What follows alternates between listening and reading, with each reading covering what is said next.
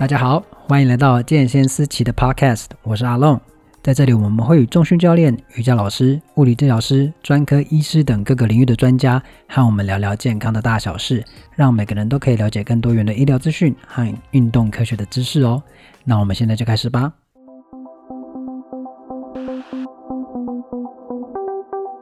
好了，好，大家过完一个年，现在应该算春天了嘛，然后接下来就要迎接夏天了，所以开始。我相信健身房会人越来越多，因为夏天到了，要穿短袖短裤的日子也到了，所以大家开始会想要进健身房来好好的诶瘦身增肌一下。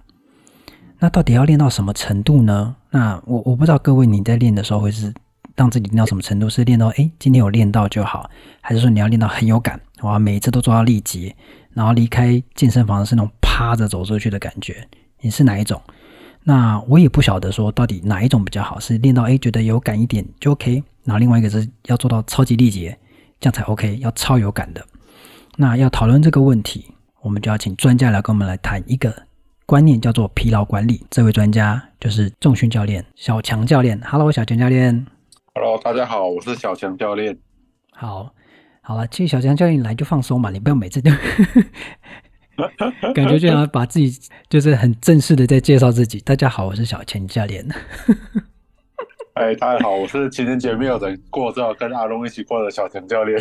哎，你干嘛这样？跟我过还不错好吗？不要嫌弃我。我可是带着很荣誉的心情 来跟你录这个 podcast。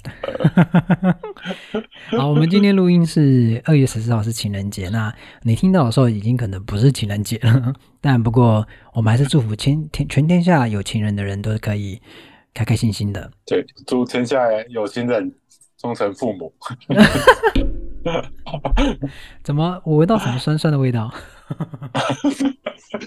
好，如果你没有人陪也没有问题啊，你就是还是可以很开心的。好了，我们今天要来聊那个疲劳管理啦，一开场就这样。好好好，我们好，那我们认真主题。对，我们要今天要跟疲劳管理来恋爱。好，那小强教练，嗯、什么是疲劳管理？在重训的时候，我们要做这件事情，疲劳管理是什么？OK，好来，因为大家都会常常问哦，那个。怎么练才会比较有效，或是课表要怎么开？哦，有没有一张呃课表给我，说可以让我倒着练这样？对，就是可以很快的长肌肉这样。对，我们直接做结论：练越多越有效。好，OK，合理啊。结论，哎，好好好，然后下课我们结束这次录音啊，没有了。哎哎，干嘛？你是要去约会是不是？好，好，结论讲完就可以走了。好了，但是练越多越有效，这个。有一个很重要的前提，这个前提是你要可以恢复啊。对，今天这个你练习的这个，不管是强度啊，或是训练量，它只要超过你可以恢复的那个量，练越多、嗯、越没效，而且容易受伤。哦，那我先提一件，那个之前有一篇 paper，他在研究一个东西的时候，德国壮汉德国壮汉训练法。嗯，大家只要稍微 Google 一下，就知道这是一个很可怕的训练。那他怎么练呢？那其实他的概念就是要做我们所谓的十乘以十，啊，就是你每个动作，我们以深蹲来讲，你就蹲十下，哎，然后蹲十组一次哦，一次？你说中间不休息吗？对，一没有中间休息。可是你那次的训练就是深蹲，你会一直做十组的杠铃深蹲，这样，就是有在练的，通通常都知道，这这么大的动作，就是深蹲这种多关节的动作，你要对啊，做个五组其实就已经很就已经很累了，而且挂是挂重量的耶。对，是挂重量，你做到十组，基本上就趴在地上出去这样。趴三组就没力了啦，还十组嘞？就在那重量过重是很长，就是做完三组就已经疲惫跳了。对啊，就满身汗，喘到不行了。对对对，所以这个研究他就把人分成两组，嗯，第一组是做完整的德国壮汉训练法，就是十乘以十，是。然后第二组是要做一半的量，就是做十乘以五。然后历经了几个月之后，我记得好像是三个月之后观察发现，哎，他们这两组都有进步，就是不管在力量啊，还是在肌肉的维度上面都有进步。哎，可是呢，两组进步的幅度差不多哦，甚至有一些地有一些小地方，比如说那个可能二头肱二头肌之类的，他们嗯，反正是十乘以五那一组是做一半的那一组进步还稍微多一些些，但是没有构成显著的差异。所以简单来说，这两组的。成效是差不多的，就是结果是一样的。对，结果是一致，所以大家很奇怪，哎，奇怪怎么另外一组今天明明练了两倍的量哦？对啊，结果哎练起来竟然跟另外另一半的人差不多。就简单来说，是那个那个壮汉德国壮汉训练法的人是做没有效的训练。对对，所以简单来看，就是我们后面呢多做的五组可能就已经没有什么效，甚甚至开始会有一些反效果的趋势出来。嗯、是，所以我相信这个东西，只要再把它放大，可能你就可以疯狂一点，把它改成。那个一次做十五组，那你可能就会看到有人做到一半就受伤了。对啊，就把那个什么一拳超人菜单拿来用啊。对，是拿来用，对对对啊。所以从这个东西，我们就可以很简单的看出来，你在超过你可以恢复的状态下，练越多，其实反效果可能是越大的。这个适用于所有的运动，不包括不单纯是重量训练而已。嗯，就练得太累，其实其实你就容易有反效果出现。是，对对啊，这个背后的。背后的生理机制很复杂，这边就多那个不多做解释。OK，对，那个后面要讲可以讲，可以写一本书出来的。哇哦，那所以简单来说，在这个壮汉德国壮汉训练法里面要表达出来意思就是说，你有做呃适度的运动，其实比你过度运动来的有效。对，就是做适量的运动，其实是最有效率，而、嗯、也最不容易受伤。是，那这跟疲劳管理有什么关系？对对对，所以他接下来的问题就来，是我们怎么知道要到底要练多少？我很直接跟你说，不知道。OK，好啊，下课下课。好，为什么？好了，对，好，我之所以回答不知道，这、嗯、就是因为每个人的个体化的差异非常大。是，就你去看，你一样在练，如果你是直接去抓了一个，比如说哦，阿诺斯瓦辛格已经练过的课表来看，你会发现、嗯、哦。好恐怖，对，你会看着就觉得很恐怖，更不要说去练，对不对？对啊，那可是相对，如果你让阿诺斯瓦辛格去练一个健身新手的课表，哎，他可能哎还没有流到汗，他就准备回家了。对啊，所以疲劳管理这件事情其实是非常个人化的，哦、而且这个东西可能会因为那个每天的状态不一样，因为干扰疲劳的东西其实非常多啊、哦。比如说你昨天半夜睡觉的时候，哎，隔壁在吵，是睡不好，然后你没有睡好。对，或者是你去公司的时候，哎，跟同事吵架，嗯，或者跟女朋友吵架，嗯，你出门要跟妈妈吵架，你心情不好的时候，哎，说不定你这个疲劳度也会增加啊、哦。是，所以这都会影响你训练的效果。对，没有错，就是很多的外在因素会干扰你的疲劳恢复。嗯，所以疲劳的来源并不是只有训练而已，所以我们非常多外在的因素必须要考量。所以今天这个他并不会走进来说他的头上就有血条出来，哦，这个今天只剩了五十八的血，所以我练一半，就是不 不会有这种事情发生。是是。但我记得在几年前，那个 NBA 有 NBA 有些球队会在球员身上挂那个侦测器，就侦测他们训练时候的状态，就是收集一些 data，嗯，尝试要抓住那个疲劳管理，那个他们的疲劳状况，来避免他们练太多。哦，所以疲劳管理最主要的是要做这个管理，不要让自己练过量，然后做没有效的训练。对对对对，所以再下来第二个重点就是要尝试抓住那个界限到底在哪里，因为我们每个人的界限可能会不一样，甚至同一个人每一周的状态可能也、嗯、可能也都会不一样。OK，所以就第一个你要适量的练，然后第二个是你要找出你那个量在哪里。对，没有错，是你要尝试把那个量去抓出来，比较。随便去网络上抄一张课表就开始练，那个会，嗯，可能会出一些奇怪的意外。是，所以这就跟疲劳管理，你怎么去管理那个你的疲劳度就很有关系了。是，所以那疲劳管理对，呃，刚刚就讲，就是疲劳管理对我们的训练的效果是非常有显著影响。那我们要怎么去做管理嘞？就是管理这些疲劳。那首先第一个遇到问题是，我怎么样知道自己多疲劳？因为刚刚你有说嘛，其实你找我们疲劳的。除了训练本身之外，还有很多很多情绪上的疲劳，来自于就是各个环境上的因素。对，那我们要怎么知道、嗯、当下要怎么知道自己多疲劳啊？这个最简单的其实可以，你可以先用你初步的主观感受去决定。嗯，哦，第一个就是你训练完当下的疲劳度，是通常是以一到十分来表示。嗯、你你也可以自己在训练完之后把它做一个记录，就是一分的话就是轻松到很像刚睡醒一样，嗯、啊，十分就是累到不要爬出去。对，所以我们就一到十分来表示。是，嗯。对，所以你看，你先记录训练完当下的疲劳度，然后再来就是你隔天早上起来的疲劳度。OK，如果你今天练完，哎，觉得当下好像还好，啊，结果隔天早起来，哦，好累哦，被吸啊，哦，啊鸟啊，哦，啊没有哎，对，那、啊、这个可能就是中间有些东西需要做调整。是，所以是要记录两个时间点，就是练完的时候跟你起床的时候。对对对，然后这个观察时间可能还要再稍微拉长，就是你可以比较。做的比较精细，他就就会写一个表，把它写下来，就是可以观察你每天啊，早上练完当下的疲劳度，起床之后的疲劳度，然后看一下他有没有跟你的训练量 match 起来。OK，然后这样子尝试去做一些调整。嗯、是，那如果说你隔天起来觉得太累，就是训练量就往下调，或者是训练完当下觉得太累，就是都都往下调这样子。对对对，但是这个因为是主观感受，所以你要抓到这个。感受啊，其实需要训做一段时间的训练，是你才可以感觉得出来。嗯，因为我们其实偶尔会发现，哦，我觉得今天状况好差，就哎，这个测完之后，竟然竟然今天竟然破 P 啊，就是破个人记录。当然也有可能反过来，我觉得今天状况不错，我再加十公斤，然后等下踩到腰。这两件事情，对，我相信大部分有在训练的都、嗯、都曾经发生过。是，那如果呃，除了主观上的去感受之外，有没有什么器材或帮助我们评量啊自己的疲劳？有。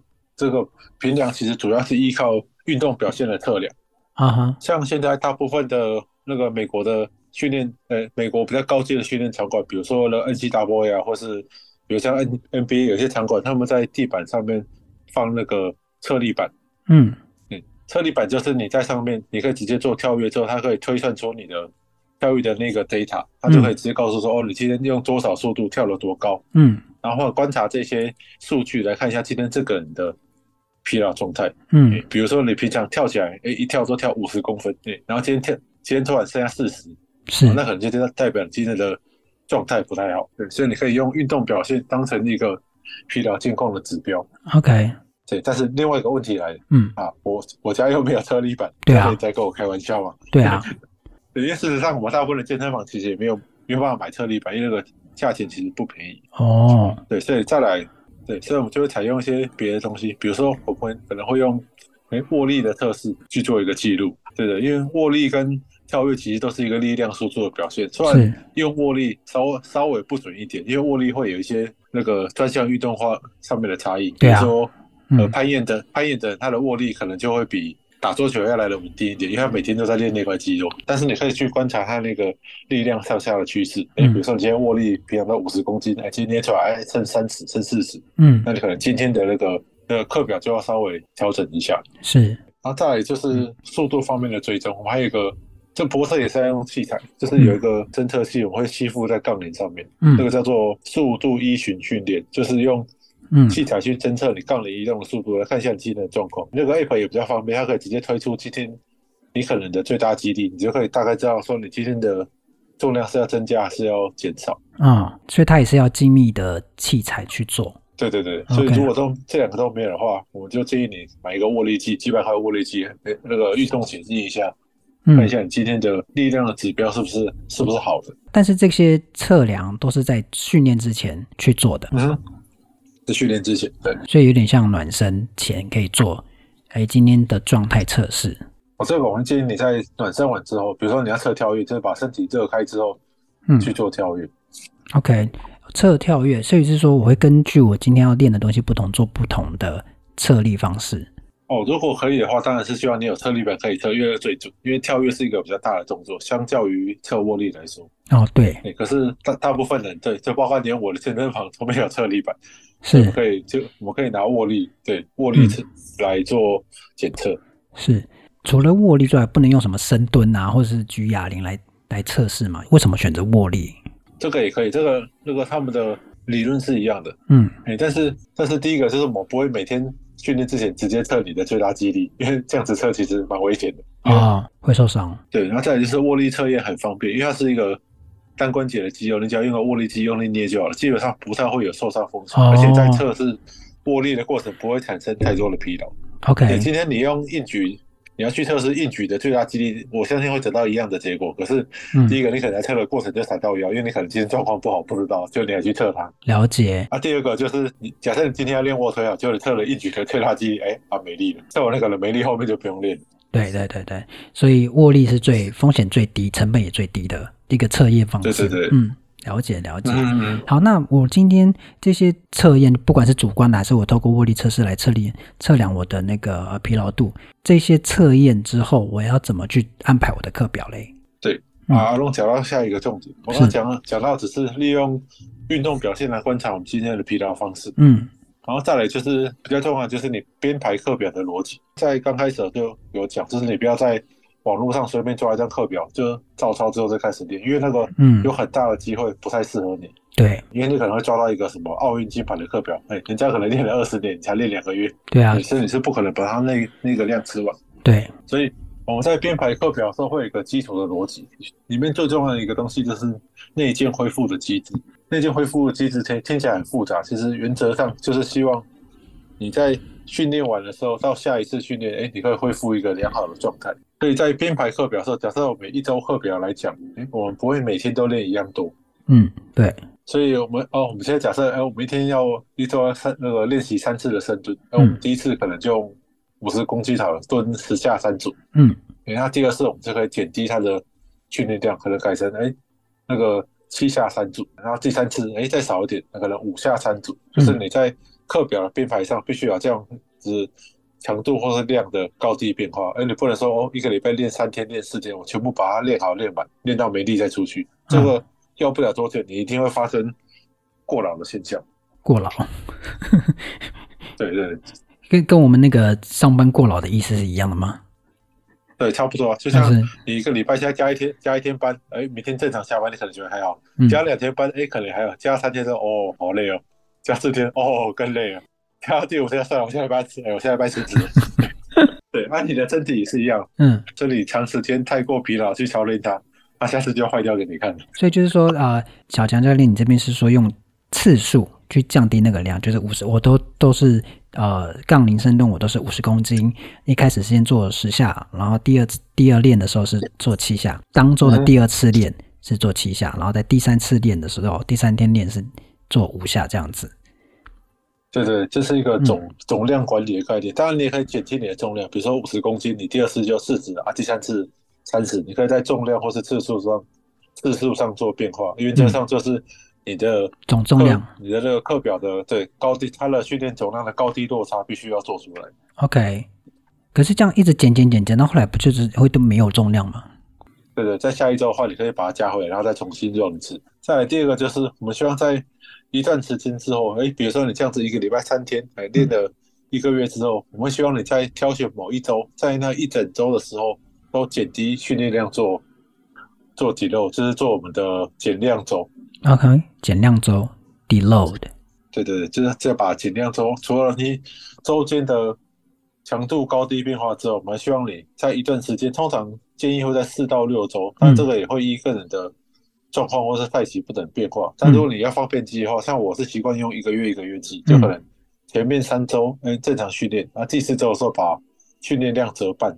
嗯，就打五到七折左右，就减半或是七折左右，做一个休息周，就减量周，去让你的身体休息。就是有训练，但是他做的那个量就平常的只有一半这样。对对对，百分之七十或是只有一半。对啊，大家可能想说啊，那个我手部做到很累的时候再休息就好，或者说照着照着感觉练啊，今天一三五练这样啊，二四六比较累就练少一点。当然这个也不是不行，嗯，但是通常会有这个想法的人可能。可能都还举得不太够重，因为我一开始也是这样子想。哦，我在刚开始接触重量训练的时候，教练也是提醒我要挤肉。嗯，我也没有在理他。我说好好练，我挤什么肉？就后来举得够重之后，啊，发现啊，不挤肉真的会闪到腰。那就是除了疲劳之后，它真的会增加你受伤的风险。是我们一个好的那个课表编排，应该是要预先把你恢复的时间抓进去。嗯。所以就是说，呃，你平常在训练的时候就做一个。呃，有恢复的时间，就是慢慢的减量，然后下一周再重新来，然后大概四到六周的时候做一次的减量周，就是做做平常的百分之七十或一半的量，让自己的身体休息，但是还是有训练。对，没有错。好，那这边就会想要问说，因为刚刚小强教练有提到一个新手的部分，所以新手跟老手在安排这个疲劳管理的课表的时候是有差别的。逻辑上是一样，但是在新手，尤其是前两三个月的时候，这个时候，嗯，你的重量你还举不起你真正的身体可以负荷的重量，是。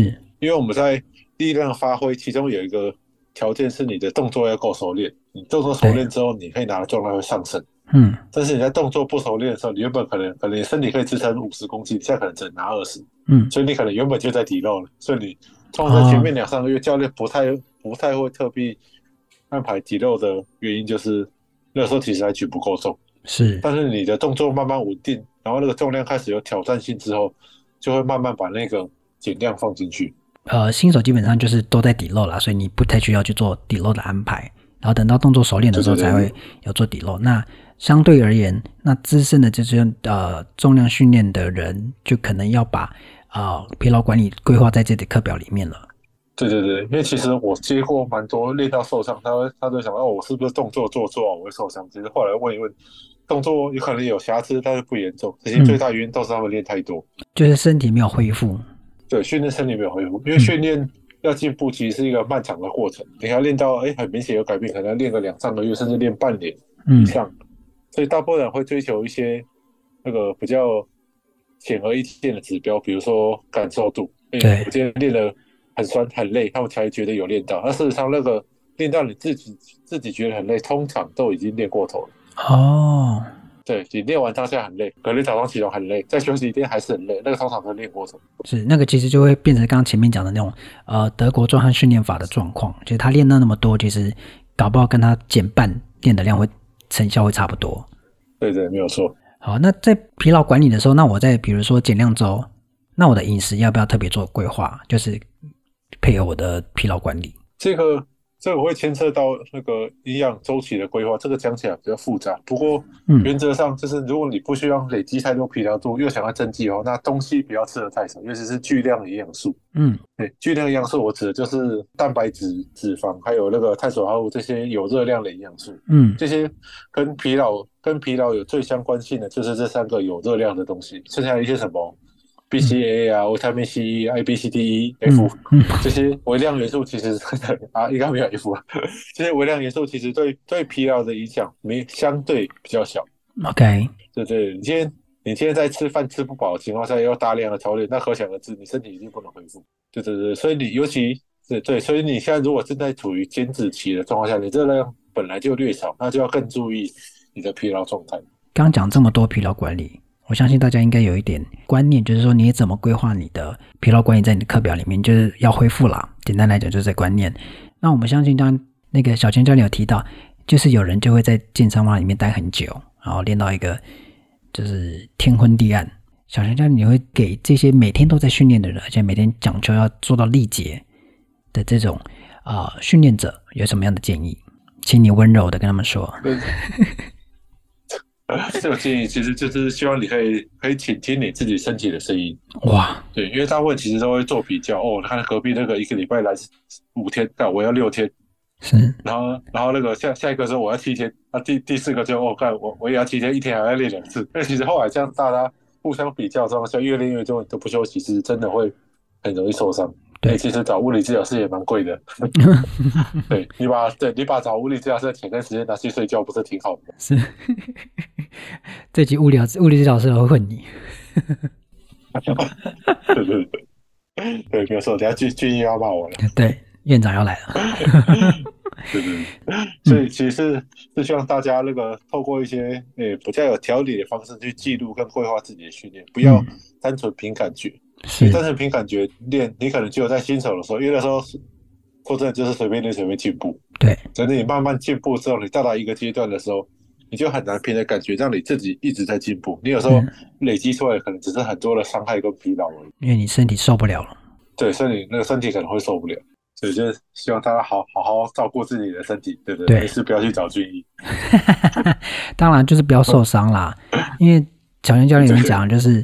训练是很长的时间，它不是你今天拉个几下，它就会马上有成果。虽然说前面可能会有甜蜜期，你刚开始练的时候，很多成效会很快出现，可能会出现一点点线条啊，可能你的体重会突然降多啊。但是那个你要有维持那个状态，可能就要一段时间。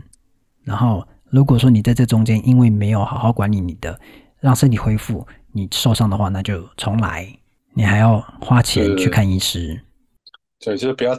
不要等到你不得不休息的时候，因为那个不得不休息，有时候要休很久。你可能前半年练的东西，这个一休啊又退回去了，对不对？是，所以啊，所以重量训练疲劳管理是很重要的一个部分。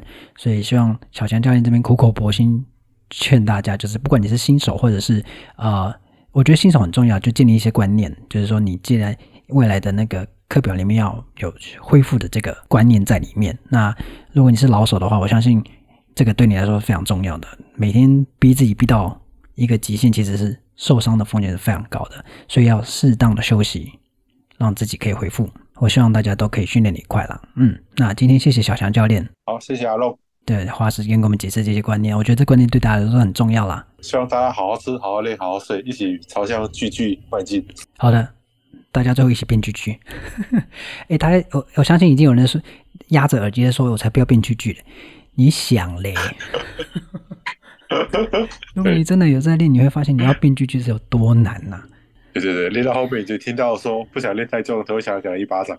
真的，所以。这是长肌肉不是一天两天的事情，好，要训练有成效也不是一个月两个月看得到的，它是一个长时间的，所以适当的恢复、适当的训练都是很重要的。好，那希望今天的 podcast 对你有帮助喽。如果你喜欢这个频道，记得追踪我们。如果你有任何的问题，或是想要了解更多的主题，都可以私讯到我们的脸书或 IG，让我们知道。相关的连接我都放在资讯栏里喽。那我们下次再见喽，我是阿龙，拜拜，拜拜。